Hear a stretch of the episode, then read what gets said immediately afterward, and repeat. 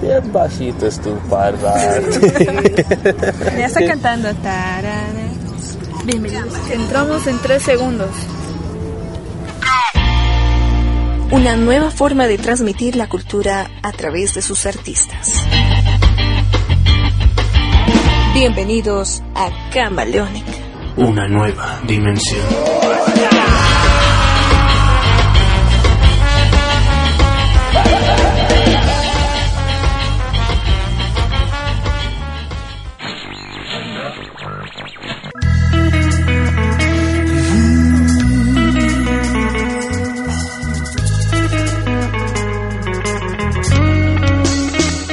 Buenos días, tardes, noches, donde sea que estén ustedes escuchándonos. Estamos de nuevo con las andadas con el grupo de Cama Leónica. Yo soy Manuel y estoy aquí con Tania y Liz. Tania, Hola chicos, pues sí, este programa ya estoy presente, así que vamos a comentando todos los eventos que nos hemos pasado grabando para ustedes, para que podamos compartir juntos esta nueva aventura en Camaleónica. Y bueno, qué rico volver a estar entre todos, ¿no? El equipo aquí una vez más juntos. Han sido, han sido episodios difíciles. Hemos tenido que. Parece ya Big Brother. O sea, ya no. sí, pero sí hemos tenido que agilizar un poco el trabajo para entregarles Camaleónica como Diosito manda. Eh, más bien lo hemos logrado. Ha sido colaboración de todo el equipo. No decimos más, les damos la bienvenida e iniciamos contándoles qué tenemos hoy en este episodio, chicos.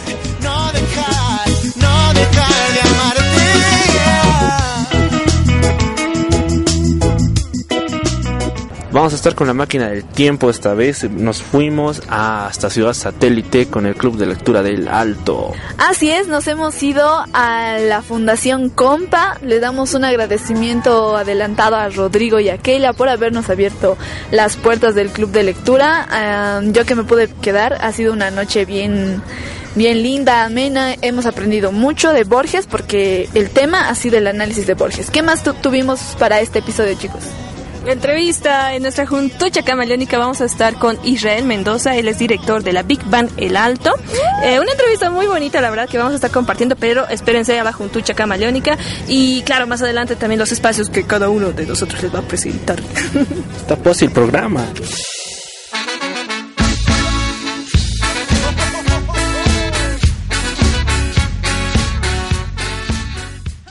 ¿Qué tal si comenzamos con el primer evento, el antojito? Y Manuel, por favor, preséntanos el primer antojito. Vas, vas, vas, vas. Te- eh, tengo acá una convocatoria. Es eh, ya. Y es la convocatoria al Fotoclub en el Fotoespacio Bolivia.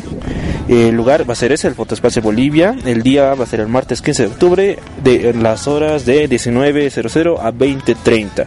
Bueno, ¿de qué va el evento? Es el Fotoespacio es un lugar dedicado a la fotografía de Bolivia, en el cual se quiere compartir este hermoso arte, eh, para así compartir tu, tu arte, todo lo que has sacado, tus fotografías y vas a compartirlas con otros fotógrafos, te van a dar consejos, van a retroalimentarse entre ustedes.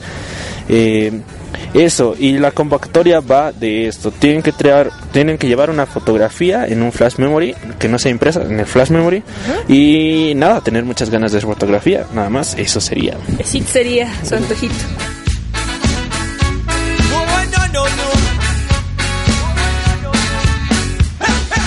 Listo chicos, así que después del antojito que nos dio Imanol para que vayan y se animen, les presentamos la máquina del tiempo, les vamos a estar comentando. Como les habíamos contado al inicio del programa, estuvimos en la Fundación Compa haciendo un análisis de Jorge Luis Borges. Eh, los chicos pasaron un video, hemos compartido una noche amena charlando sobre los cuentos. Con dos vinito caliente. Exacto. vinito? Había vino caliente no. y pudimos charlar sobre los cuentos de Emma Suns y la casa de Asterion. Además, los muchachos nos comentaron sobre lo que es la Fundación Compa y cómo nació el Club de Lectura del Alto. ¡Ay, un perrito!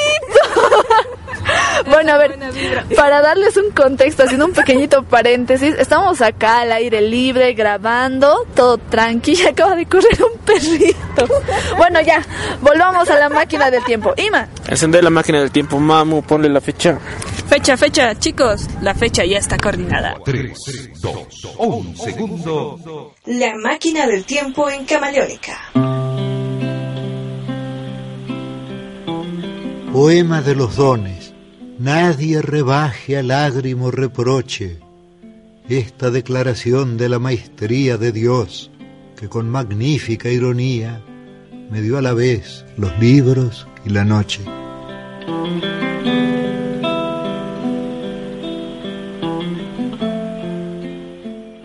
Chicos, estamos acá con Keila y Rodrigo, quienes son los organizadores del Club de Lectura del Alto, y ellos nos van a estar comentando todo sobre la Fundación Comba y sobre el Club de Lectura del Alto y la actividad de hoy. Keila, ¿cómo estás?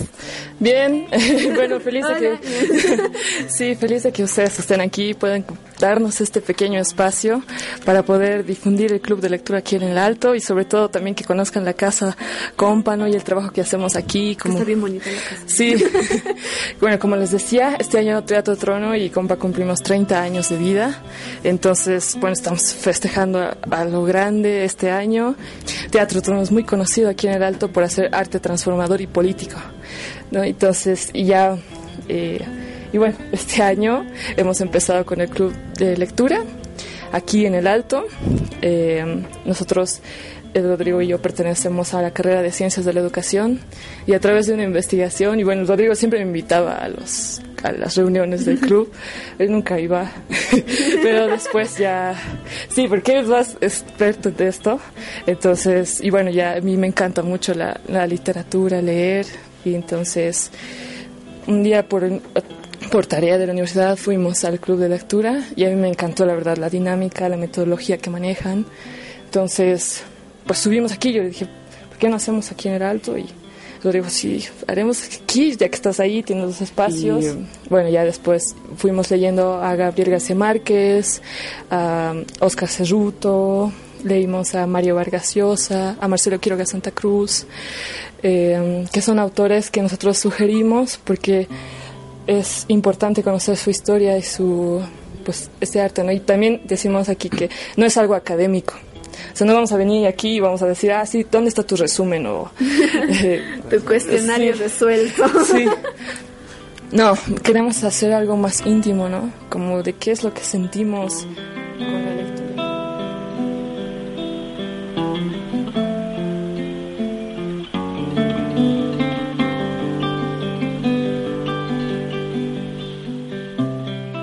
Eh, muy buenas tardes a todos, pues el público, no sé, tal vez en Bolivia o los que puedan ver esto a nivel internacional. Puntualizar, ¿no? Que muchos de los aportes a veces hemos tenido de personas que ya son de 50 años para adelante, digamos, que vinieron, dijeron, yo he vivido esos tiempos cuando hemos he leído a Vizcarra, y yo lo conocía al tal, ¿no? igual tal que está en sus cuentos, y era así, y era así, o nos está mintiendo Vizcarra, claro, como sabemos que la literatura es, ficción, algunas cosas se cambian.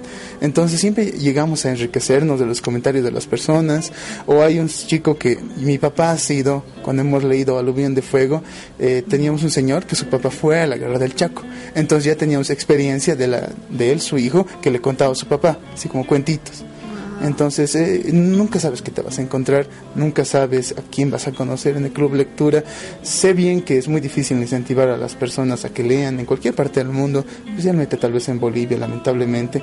Pero bueno, según algunas métricas que sacan los medios de comunicación, eh, se dice que ahora solamente el 50% de los bolivianos es más o menos cultito. El que 40, 48, ¿no? Sí, sí, el 48 y el 40. Que al menos lee un libro al año al menos. Entonces, hay que fomentar. Bueno, el tema de leer libros es algo que es un vicio. Lo, tomas y te gusta, no lo vas a dejar. Y conoces gente de miles de lugares. Por ejemplo, esta reunión es lo lindo que toca un tema de educación más de horizontal. Es decir, que todos estamos al mismo nivel, todos damos un conocimiento a la charla, a enriquecer la charla. Y bueno, es lo lindo a veces de la lectura que se disfruta es lo lindo, lo que les puedo decir. Hoy día tenemos el evento de Jorge Luis Borges, que es un prominente escritor argentino, latinoamericano, que ha roto barreras, ha sido traducido tanto al alemán como al inglés, y tiene pues unas frases muy tremendas que sorprenden. Por ejemplo, él ha sido condecorado por el premio Cervantes en España, que es uno de los más importantes, digamos, pónese el Nobel de Literatura bajo el Cervantes. Entonces es como que tiene mucha importancia. Y lo que él dijo una vez es que si el Don Quijote de la Mancha hubiera sido escrito en inglés, hubiera sido mejor. y aún así le, le, han dado, digamos, el premio. pero es una persona muy controversial, muy afectuosa, muy sentimental. Es un ejemplo de vida porque a sus 50 años, 55, se quedó ciego. Y aún así seguía con la pasión de escribir y obviamente tenía a su compañera secretaria que luego fue su esposa, María Kodama, quien se convirtió en su esposa, su secretaria que le leía todo lo que él quería. Pues ahí pasó una relación muy tierna entre dos personas que les gusta este aspecto, ¿no?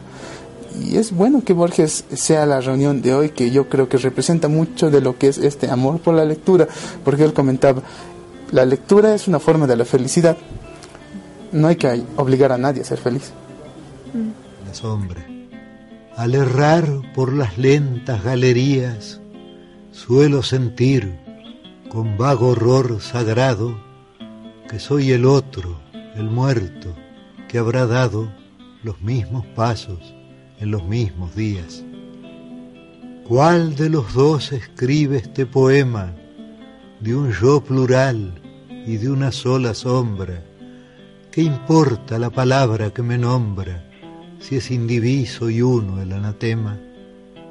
Grusac o Borges, miro este querido mundo que se deforma y que se apaga en una pálida ceniza vaga que se parece al sueño y al olvido.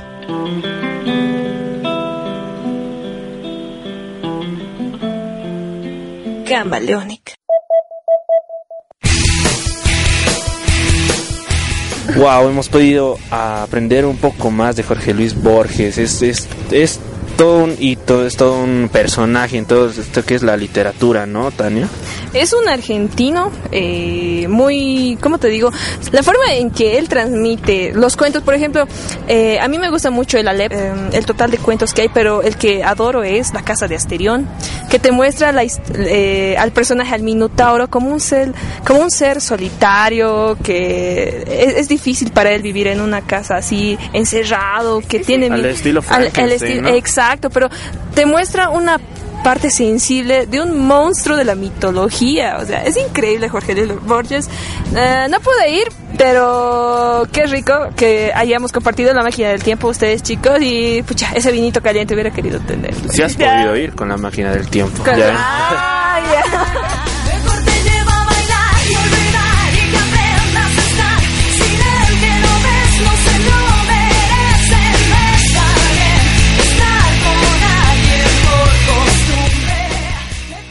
Camaleónica.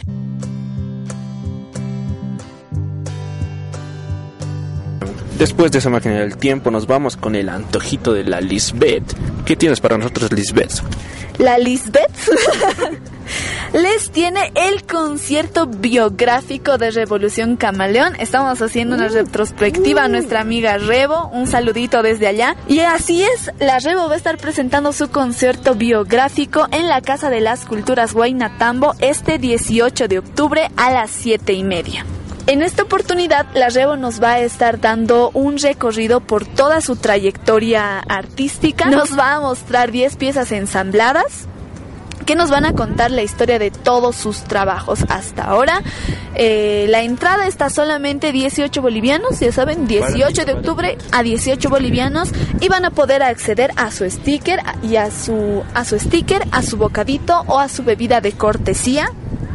Eh, van a estar colaborando con personas como René Ponce, Luis Garzón, Víctor Pinto o, Ol- Víctor Pinto Olivera, entre otros invitados. Ya saben, va a ser una noche súper, súper tranquila, súper chill, como le dicen algunos. Yo la verdad no Como estoy le dice la chaviza. Como le dice la chaviza. No hay excusas para no ir entonces, muchachos. Fuego, dame la gota. Camaleónica.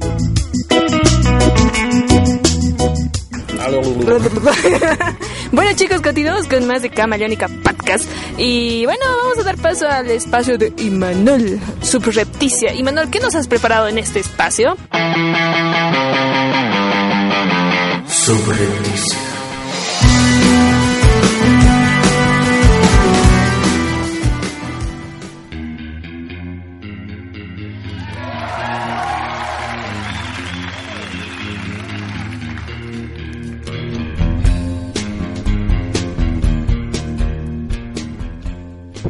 Sí, muchachos, como han debido a algunos de ustedes adivinar con la intro, que era Como You Are de Nirvana, hoy les voy a hablar sobre Nirvana, pero ¿sobre qué? Específicamente sobre el MTV Unplugged que han grabado en 1993. La cosa es que eh, los de Nirvana han ido rechazando este MTV por un buen rato pero al final lo terminan aceptando. ¿Y por qué lo rechazaban? Porque porque no lo querían, no les gustaba eso de tratar los conciertos como conciertos de arena. Esto lo dijo Dave Grohl, que curiosamente después con su grupo Foo Fighters han hecho muchos conciertos en arenas. Eh, y es así que en 1993 se realiza el MTV Unplugged. En, es ese mismo año en el que se lanza su disco Inútero su álbum en septiembre eh, y, y ya eran para octubre eran el número uno en, en el Billboard. O sea estaban así Estaban arrasando. estaban, estaban arrasando y estaban cansadísimos estaban a tope o sea, y además de que en ese tiempo Kurt Cobain estaba con un Kurt Cobain estaba con un serio problema de drogas en ese momento. Eh, ajá. Entonces qué ha pasado para este MTV Unplugged solamente han hecho dos ensayos Dos ensayos. dos ensayos y nada más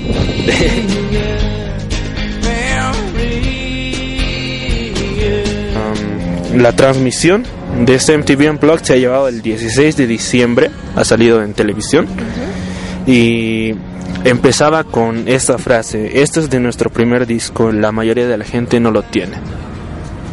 Era una forma de mostrar, es que eh, Kurt Cobain tenía esa, eh, ¿cómo se dice? Esa rabia de que de ser popular, de ser conocida, o sea, era una persona muy capa con Nirvana, pero en un momento se ha hartado de la fama, se ha...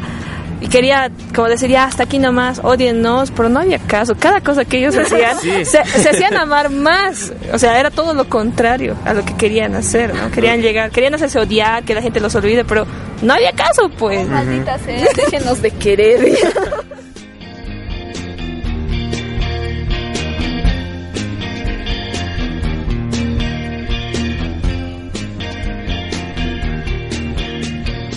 Eh, así, esto también ha sido pues una referencia a cómo ha sido la, el éxito que ha tenido desde el álbum Nevermind, que ha sido como que se ha alejado un poco de sus orígenes del grunge y ya ha pasado a temas más más para que sean hits, Más comercial. más comerciales y de ahí han empezado ya y era una referencia más o menos a eso, pues de nuestro primer disco casi nadie lo tiene.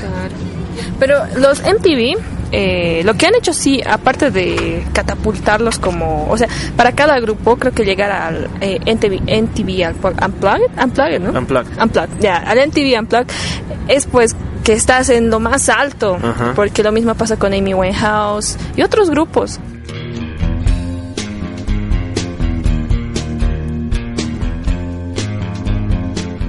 Por si acaso, es un unplugged súper bueno, es de los mejores. Uno, te van a, algo le preguntas, un MTV Unplugged, te va a decir el de Nirvana. Vale. Y es uno de los mejores. Y es con dos ensayos. Los ensayos. Pucha, che, ya. Subrepticia.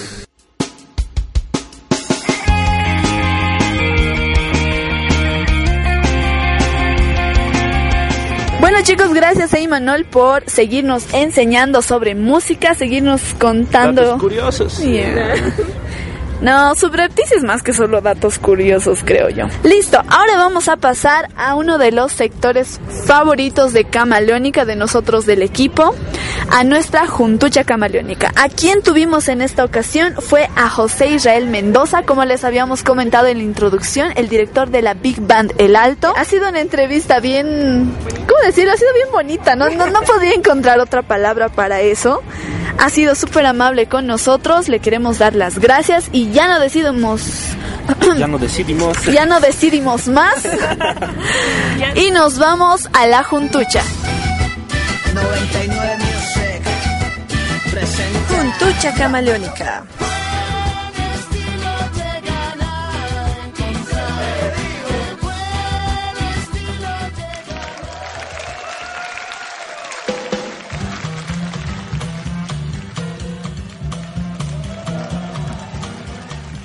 Estamos con el equipo de Camaleónica, con un invitado muy especial que vamos a ir conociendo. Él es Israel. Israel, ¿cómo estás? Y bienvenido a la Juntucha Camaleónica. No, muchas gracias por la, por la invitación. Y feliz en la entrevista y cualquier pregunta estamos totalmente abiertos para lo que quieran.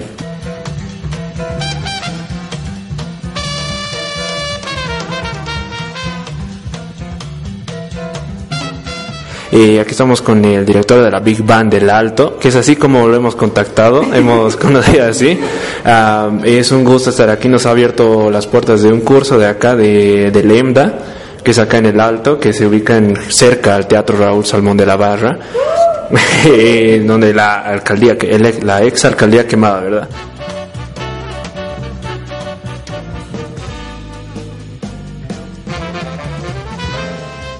Cuéntanos por qué, la música, cómo se identifica, José.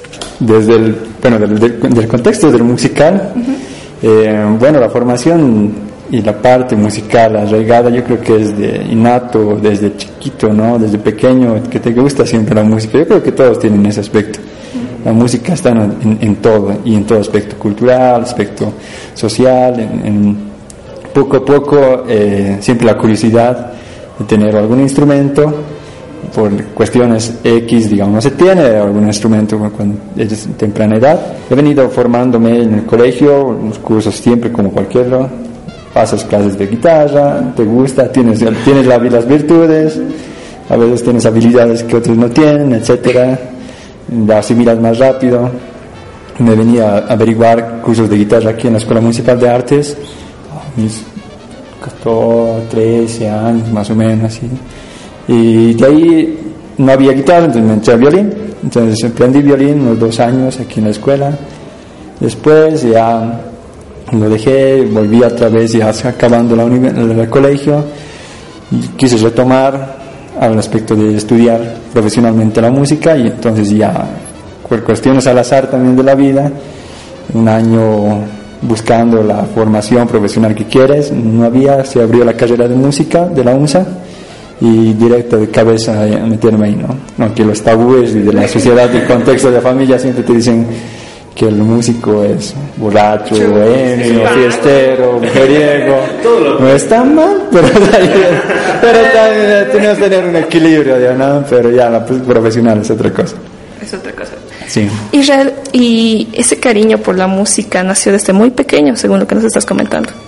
Sí, yo creo que el aspecto del- de, la música se arraiga en aspecto del contexto de, de tu vida, de, de familiar, y aspecto también aspecto social que te marca la, la sociedad. En este caso, cada uno creo que tiene un aspecto talento, una virtud una oculta que simplemente hay que em, aflorar, digamos, y, Claro. cultivar ese aspecto. En este caso de mi familia hay muy raros, no hay músicos en realidad, ¿no? Pero claro, algunos primos mayores que incursionaron a la música, que querían ser músicos, pero por el contexto de vida te dicen, no, tienes que ser economista, tienes que ser arquitecto, etcétera. Son muchas personas frustradas que conozco en el aspecto en general, ¿no?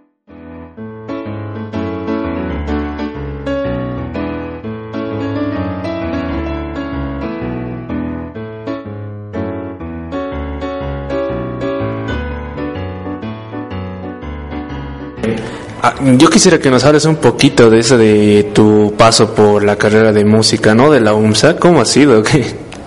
Bueno, sí, más bien, pues, situaciones ah, acabado en comenzar la carrera, justo se abrió el programa de programa, no la carrera, el programa de artes Ah. musicales.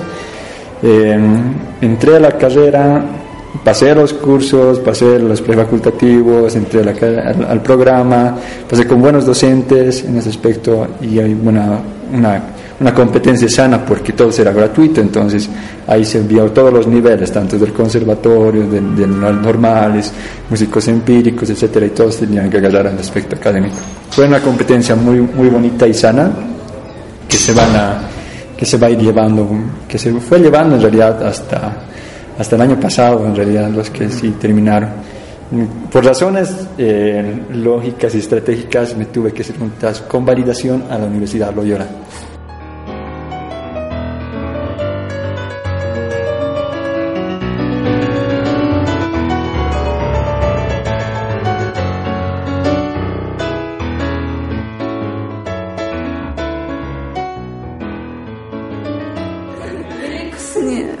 ¿Cómo es que Isra se mantiene y dice, no, yo voy a entrar a la carrera de música y me voy a profesionalizar porque eso es lo que quiero? ¿Y cómo lidia con esa presión? Mm, Yo creo que no lidio mucho con la presión en realidad, porque sí he sido, en ese aspecto del colegio, siempre tenía este aspecto más rebelde, siempre sido rockero, metalero, siempre, el aspecto, el cabello largo, etcétera. Ahora que ya estoy, no me, nadie me cree que tenía el cabello largo, pero siempre he sido más en ese aspecto más rebelde. en ese- pero mi familia, claro, siempre te dicen, te, te, te quieren llevar por los caminos seguros, en realidad, ¿no?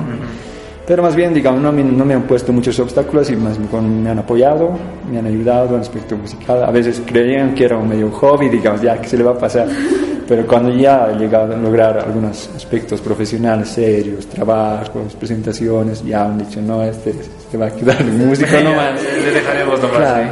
Y también eso me ayudó mucho para que mis primos, y, y, eh, no creo que después mis sobrinos, no sé, los que sigan, ya han entrado a las instituciones de, de música normal, estudiando instrumentos, ent- ya, ¿no? saliendo de esos tabúes. entonces.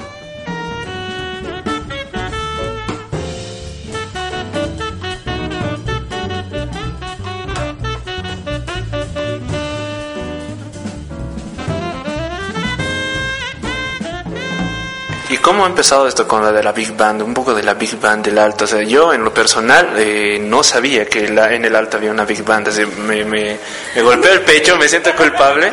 Pero sí, o sea, yo no sabía que había una Big Band, pero es muy interesante que, que en el alto ya está empezando con más fuerza todo este movimiento cultural, ¿no?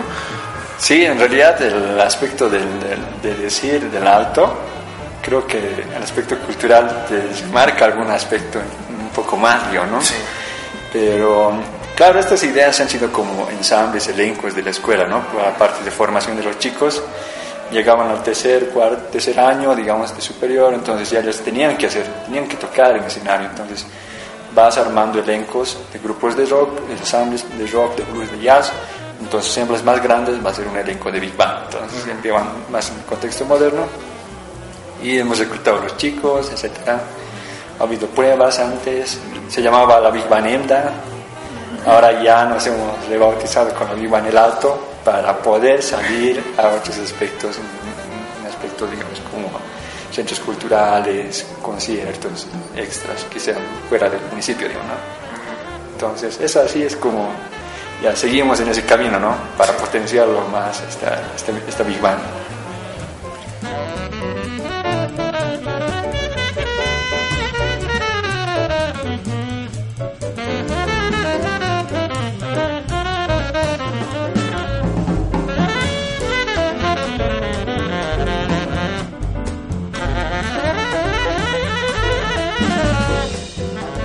Bueno, yo creo que, eh, Isra, en esto de, de enseñar, como ah, transmites a los jóvenes lo que es ¿no? la música, pero ¿ha habido alguna experiencia que hayas tenido, alguna historia que te ha marcado como profesor y como músico? Algo que hayas vivido y hayas dicho, no. Yo creo que más que todo es el- la satisfacción de, de, de ver, eh, escuchar a los chicos que se casi el mismo camino que, ten- que, que me he marcado, que ellos también van a seguir. decir, ellos sí se van a dedicar a los músicos profesionales, siempre les he marcado que tienen que ser músicos profesionales. Respecto al profesional quiere decir que tienes que tener tiempo, es responsable, dedicarte, etcétera, todo es un aspecto profesional del trabajo pero creo que muchos de ellos ya tocan, tienen sus grupos. Y claro, yo me acuerdo de unos grupos de los chicos iniciales ya tienen sus, ya han grabado su disco y siempre me dicen, piden que las recomendaciones, que lo escuche o que les produzca. A veces ya no tengo tiempo ayudarles a producir, digamos, Todos algún tema, claro, si les digo, profe, Tito, bro, revísemelo, por favor, venga, acompáñeme a qué tal, cómo está sonando mi ensamble, indíqueme algo etcétera, etcétera. Entonces, a veces ya no me da tiempo, pero me encanta verlos cómo se van potenciando cada uno así en su mundo.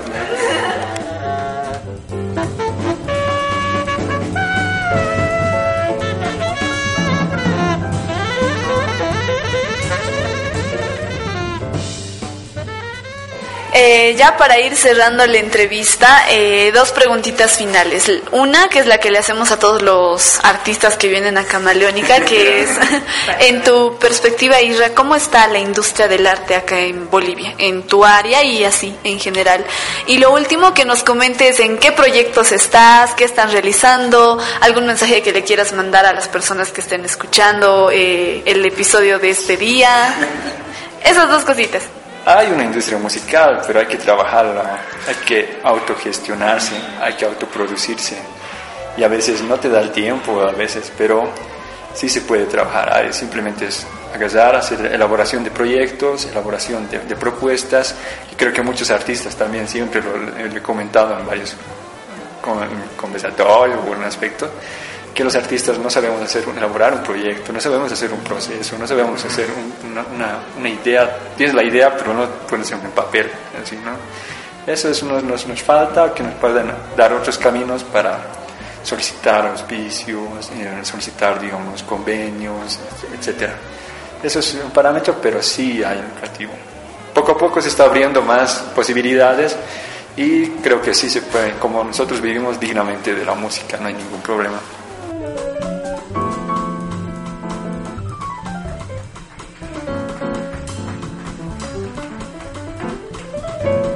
Camaleónica.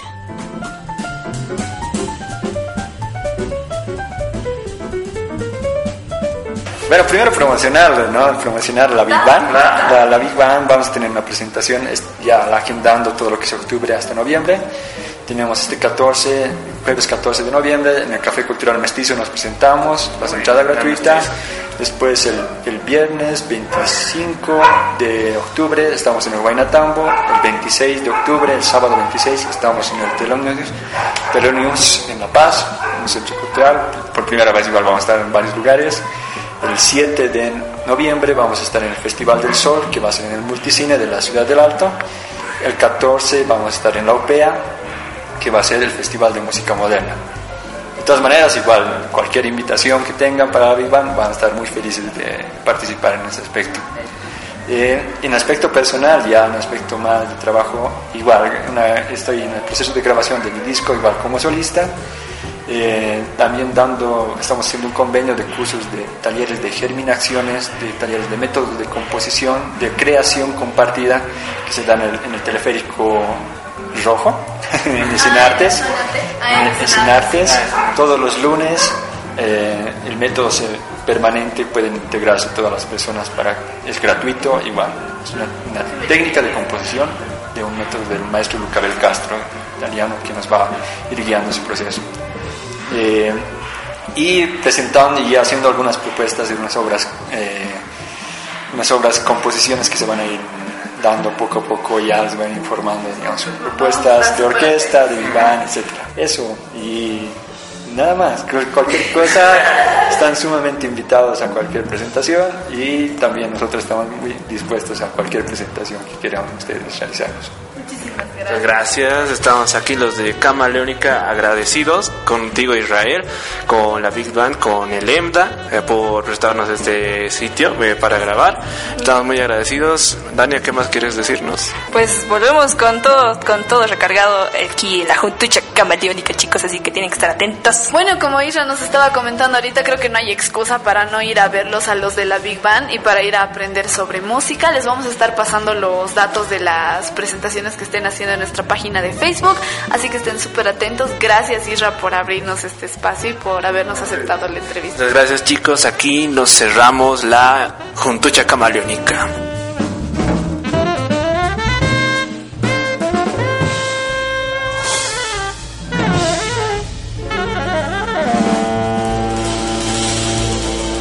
Camaleónica.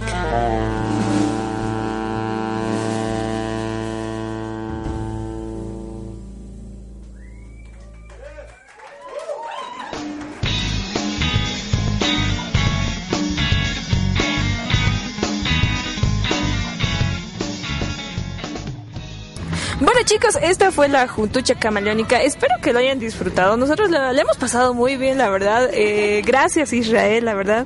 La verdad. ah. Gracias Isra, Isra, eh, bueno, me voy a tomar ese atributo de decirle Isra, muchas gracias, la verdad, qué bonita forma de conocer al profe. Al profe. Pero, sí, lo siento.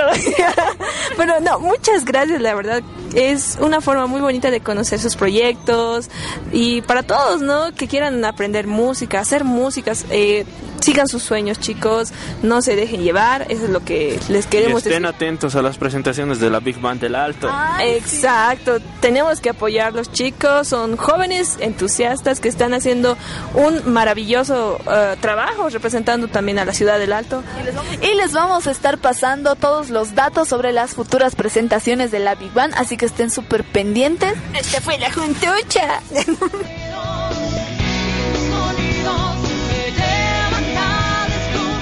Camaleónica.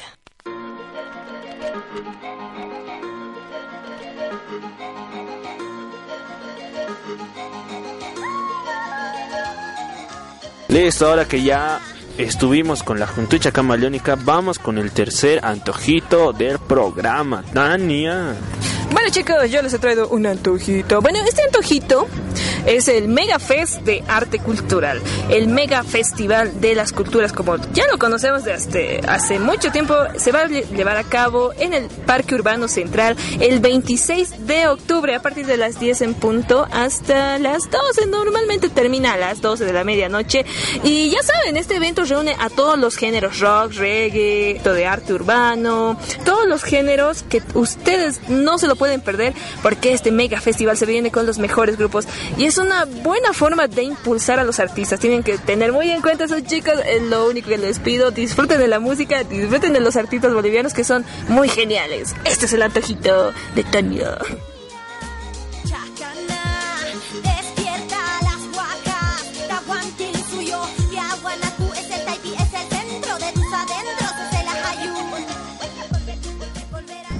Listo, ahora que ya tenemos el antojito de Tania, pasaremos también a su sector, ya que estamos con la Tania, ¿no? Eh, vamos y nos va a hablar sobre Matilde Casasola, este tesoro nacional que tenemos en el país. Esto es Texturas Musicales.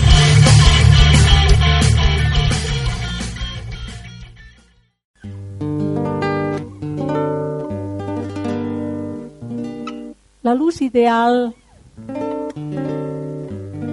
podría ser la del sol y también podría ser la luz ideal el corazón de cualquier niño que está pleno de inocencia y de fantasía. Y también podría ser la luz ideal la que habita en el corazón de algunos hombres y algunas mujeres. Y esta canción, La Luz Ideal, que es un guaño, canción, la he dedicado a, a Marcelo Quiroga, a quien tuve la hermosa eh, oportunidad de conocer por los años 79 y que bueno, hizo tanto para, para poder tener una patria como todos quisiéramos, ¿no? Entonces,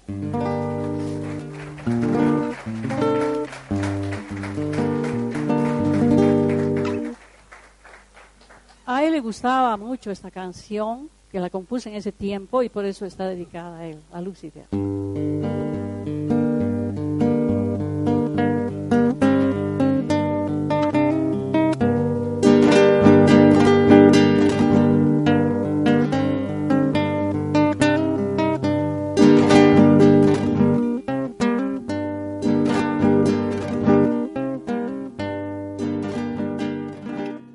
Hola y bienvenidos a Texturas Musicales.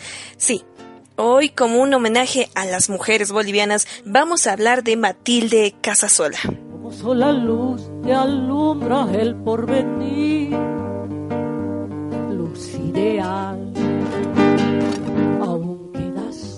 Nació en la ciudad de Sucre, Bolivia, en 1943. Creció en el seno de una familia de intelectuales. Fue nieta del reconocido hombre don Jaime Mendoza. Hay un clavel encendido en el fondo de tu corazón. Por ese clavel yo diera toda mi vida, mi alma entera. Desde muy niña, Matilde se dedicaba a la lectura y le gustaba escuchar con atención los versos que su madre le leía, por el que imaginariamente ella iba desgranando fantasías que le permitieron más adelante moldear su sensibilidad e inspiración poética. Yo no sé quién lo no sé por quién quimera. Matilde Casasola se iba convirtiendo en un ser del que brotaban imaginarias fantasías que permitían anidar en su alma un caudal de sentimientos. En 1974 visita la Argentina recorriendo pueblos y ciudades guitarra en mano, llevando el mensaje de la canción y el sentimiento de nuestra cultura boliviana. Desde lejos yo regreso, ya te tengo en mi mirada, ya contemplo en tu infinito mis montañas recortadas, ya contemplo en tu infinito. Les cuento que para 1982, ya con su mayor experiencia y un repertorio extenso, viaja a Europa donde efectúa una serie de presentaciones dando a conocer poemas y canciones de su autoría, las que recibieron buenos elogios obviamente y comentarios. Ha publicado las siguientes obras literarias: Los ojos abiertos, Los cuerpos, El espejo del ángel, Los racimos, una canción y cuatro poemas. De sus obras musicales destacan Cuento del Mundo, El Regreso, La Sonrisa de Piedra, El Fueguito y, como no, Inevitable, Tanto Te Amé. Tanto te amé que ya mi canto se quiebra como un cristal, como agua que se Matilde Casasola enriqueció su mundo interior enfrentándose en diversas experiencias. Por eso sus canciones encierran mucha nostalgia y cariño a su tierra y su gente. Tiene a la fecha varias grabaciones discográficas, libros de poemas, ensayos y composiciones musicales. Es una de las artistas que adoro en el ámbito musical y, y cómo no, qué mejor forma de rendirle homenaje a esta gran mujer boliviana y deleitarnos con su maravillosa voz y su inigualable composición. Y además que Matilde es una persona muy amable, he tenido la grata oportunidad de conocerla en persona y no me quería quedar con las ganas de rendirle este pequeño homenaje en aquí, en Camaleónica y en su espacio Texturas Musicales.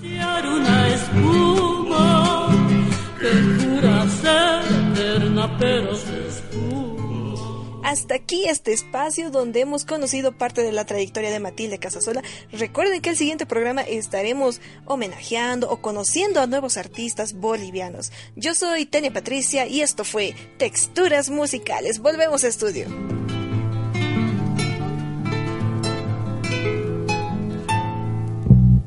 Camaleónica. Una nueva dimensión.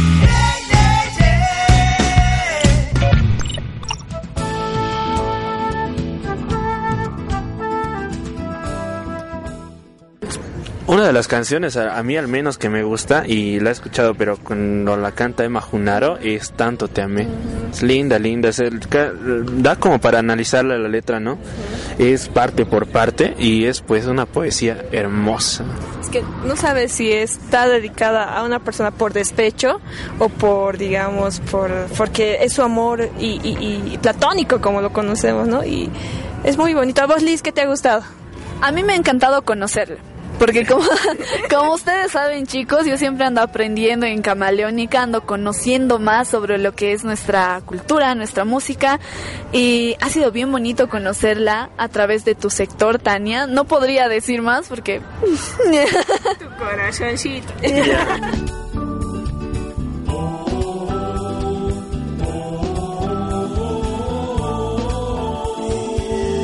Camaleónica. Listo, y estábamos hablando ahí de Matilde Casasola. Ahora, la Liz con su sector La Tutuma nos va a estar hablando un poco de cultura. La tutuma. Tomaremos cultura, pues.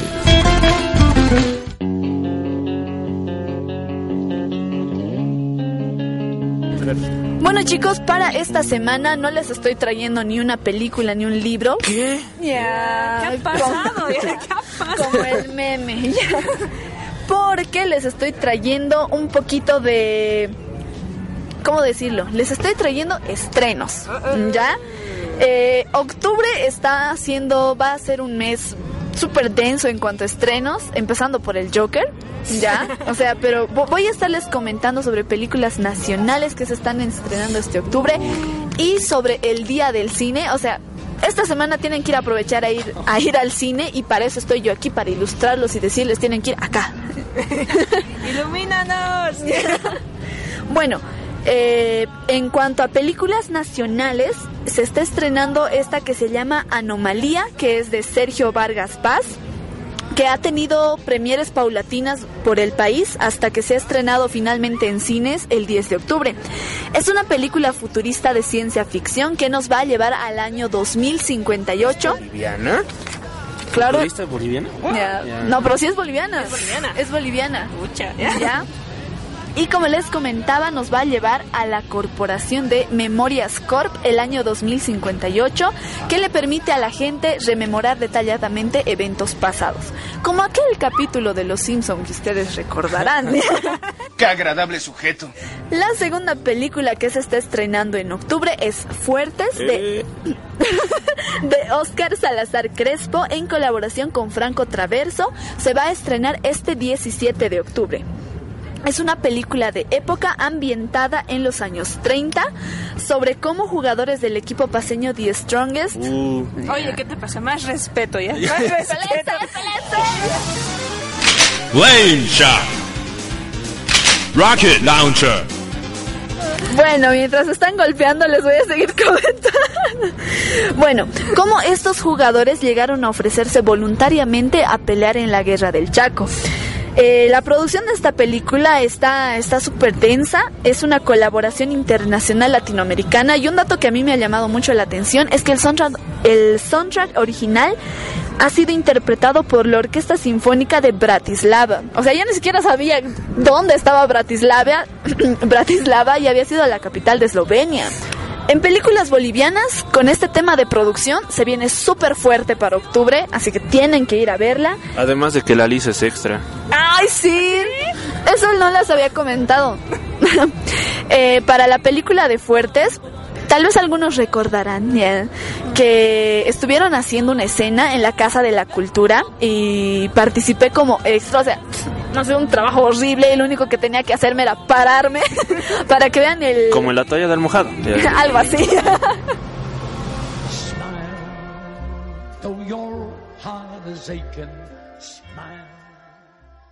Y obviamente no podíamos dejar de hablar del Joker por si no la han visto, esta película de Todd Phillips que ha sido protagonizada por Joaquín Phoenix. Phoenix, Phoenix. Phoenix. Puta, estoy, estoy mal ya. Es que mi inglés no es bueno. Ya, yo no explico inglés. Aquí armar, ¿cómo es? Aymaras parlantes. Ya. bueno, esta película se estrenó el 4 de octubre y, a ver, lo que ha pasado con el Joker es que la interpretación de Joaquín ha sido como el boom. Ya eh, las personas que ya la han ido a ver y la gente que se ha vuelto loca por el tráiler, o sea, solo por el tráiler, yo, yo me volví loca por el tráiler, tienen que irla a ver. Pero ¿dónde está la cosa? La Cinemateca Boliviana está celebrando este Día del Cine no uno, sino dos días. ¿Dos días? Dos días, el 15 y el 16. ¿Qué? Ya. ¿Qué pasa el desgraciado? Ya. Sin motivo.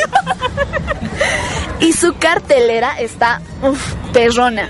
A ver, Full, full cine boliviano, ¿no? full cine boliviano. Ya se van a estar estrenando películas, bueno, van a estar pasando películas como Engaño a Primera Vista, Muralla, El Cementerio de Elefantes y la que les comentaba, Anomalía. No van a pasar fuertes todavía porque como les había comentado, fuertes se estrena el 17 de octubre. No, pues. Así que ven, estamos on fire con el cine boliviano y las películas en general.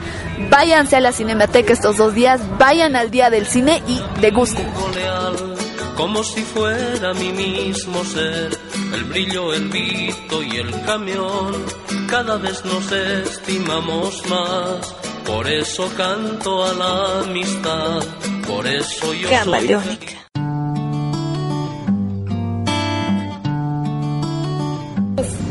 Listo, ahora que ya volvimos del sector de la Lisbeth, vamos a hacer la recomendación de redes, porque ya se está acabando este programa, tristemente. Y lamenta, aunque digan ustedes, se está acabando. ya. No, no, no, efectos especiales. Uno, dos, Yo tres. puedo hacer efectos especiales.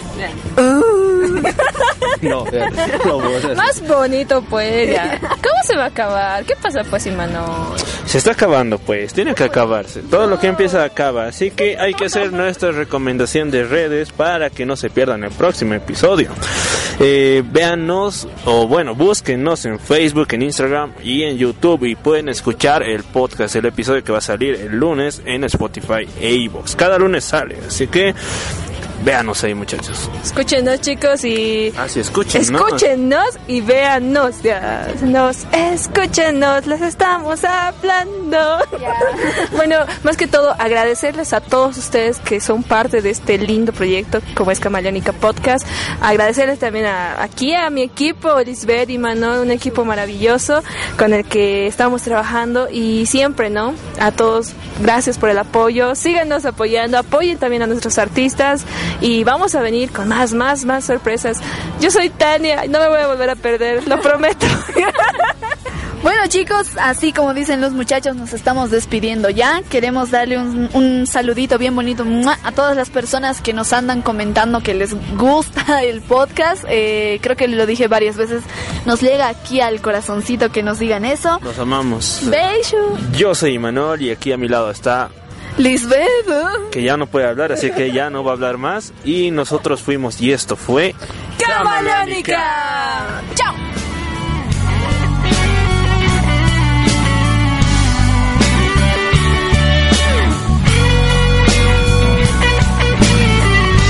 Camaleónica. una nueva dimensión.